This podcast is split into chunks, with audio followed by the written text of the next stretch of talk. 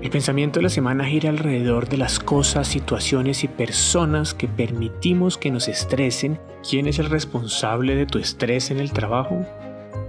En las etapas de desarrollo espiritual, afrontar esto y aceptar la responsabilidad individual de lo que sentimos es pasar de la primera etapa que es ser una víctima a después querer tener el control sobre todo lo que nos sucede y finalmente soltar ese control y aceptar que la vida sucede para nosotros. No tener control es las cosas que más nos estresan a los seres humanos.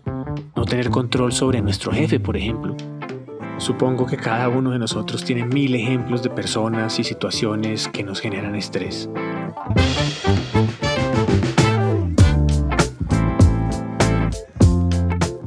¿Qué dicen parceros y parceras? Estamos llegando al final de otra semana más. Espero que para ustedes, así como ha sido para mí, haya sido una gran semana, llena de retos y aprendizajes conscientes para seguir creciendo y hacer de nuestra evolución un estilo de vida, un propósito.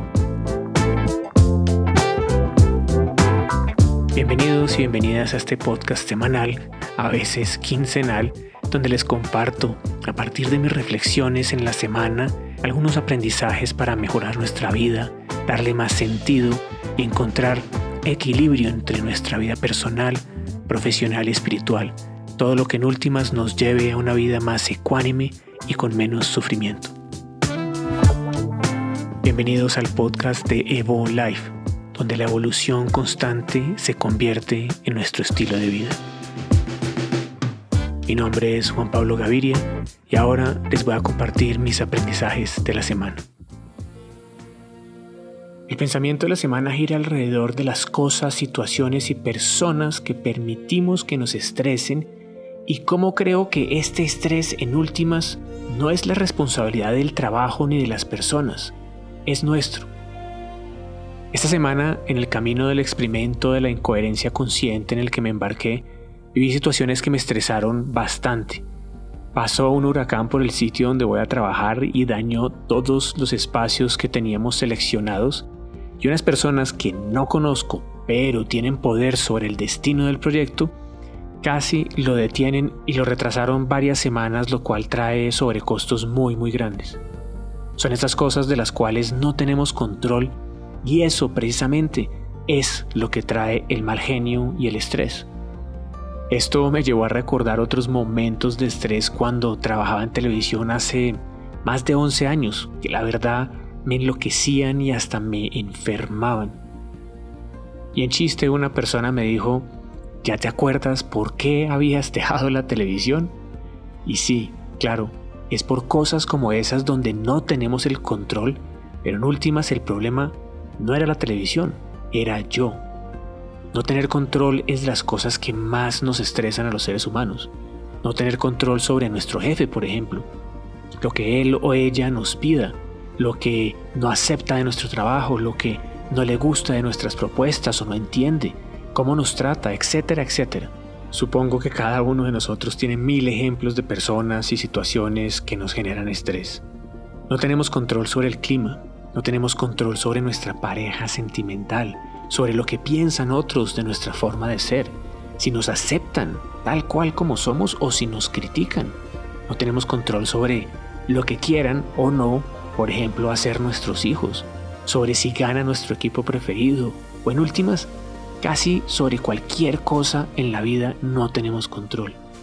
Y todo esto nos estresa porque no nos gusta la incertidumbre y queremos que la vida funcione bajo nuestras expectativas aprendidas eso sí de otros y que al no cumplirse nos estresan.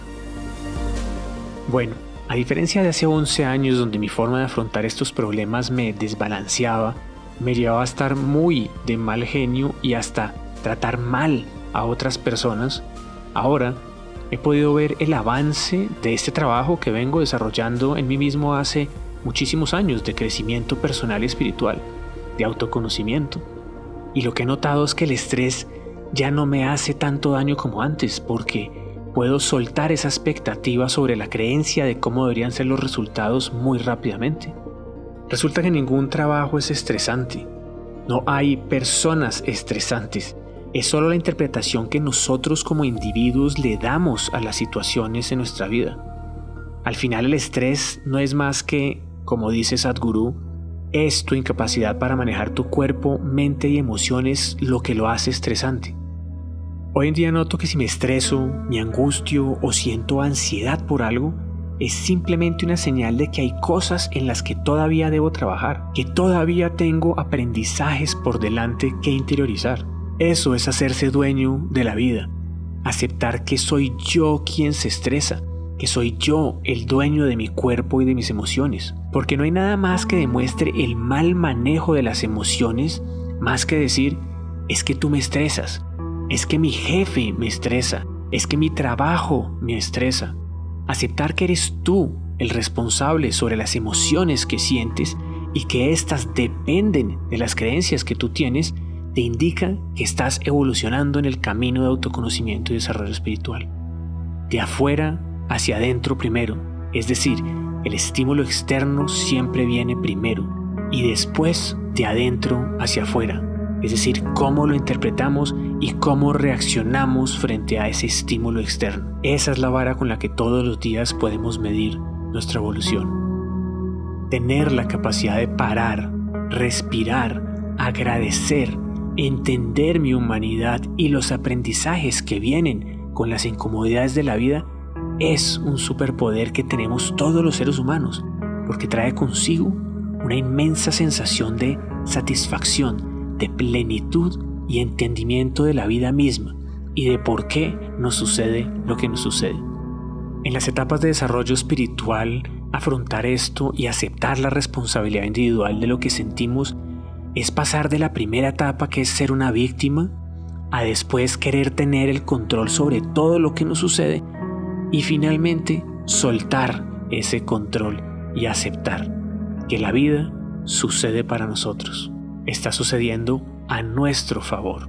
Por eso no hay nada más estoico que buscar la incomodidad desde la conciencia, porque ahí es donde se encuentran todos los aprendizajes de la vida.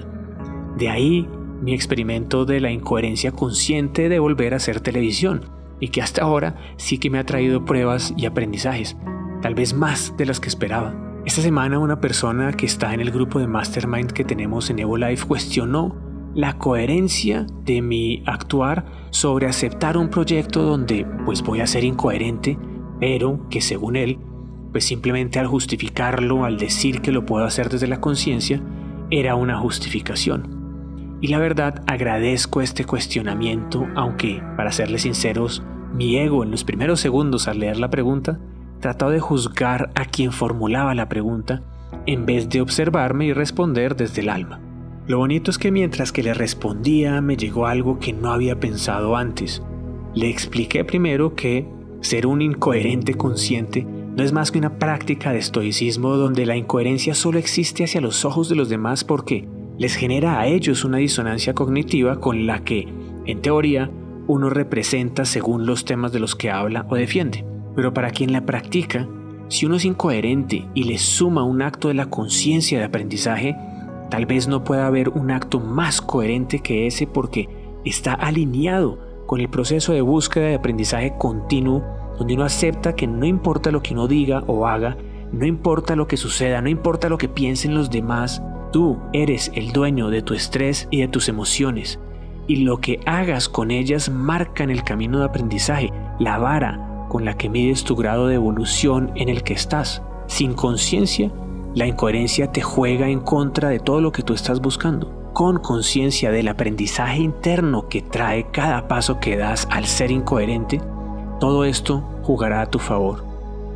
Es como si te inscribieras a hacer un PhD sobre ti mismo, tal cual como hacían los estoicos que viviendo en la riqueza buscaban vivir en pobreza para darse cuenta que no los determinaba y que no era tan grave como ellos mismos lo temían.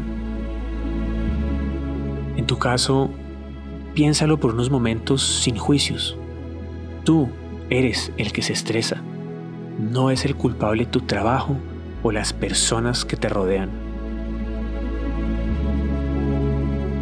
Para terminar el pensamiento de la semana sobre el estrés, quisiera compartirles una charla TED de Kenny McGonigal es muy muy interesante precisamente sobre el estrés, aunque ella no habla de la responsabilidad del estrés como lo planteo hoy acá, pero es interesante sumarle que ese estrés que sentimos es muy malo solo si creemos que es malo.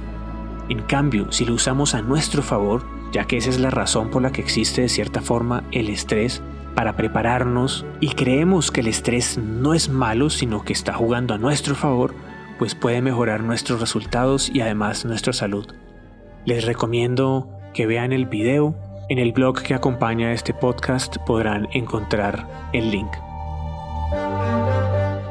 Si te ha gustado este mensaje y le encuentras algo de valor, por favor no olvides compartirlo con otros para que seamos más personas las que estamos conectados con este estilo de vida, de querer crecer y ser mejores seres humanos todos los días, así sea un poquitico, pero que por lo menos sea en constante movimiento, en constante evolución.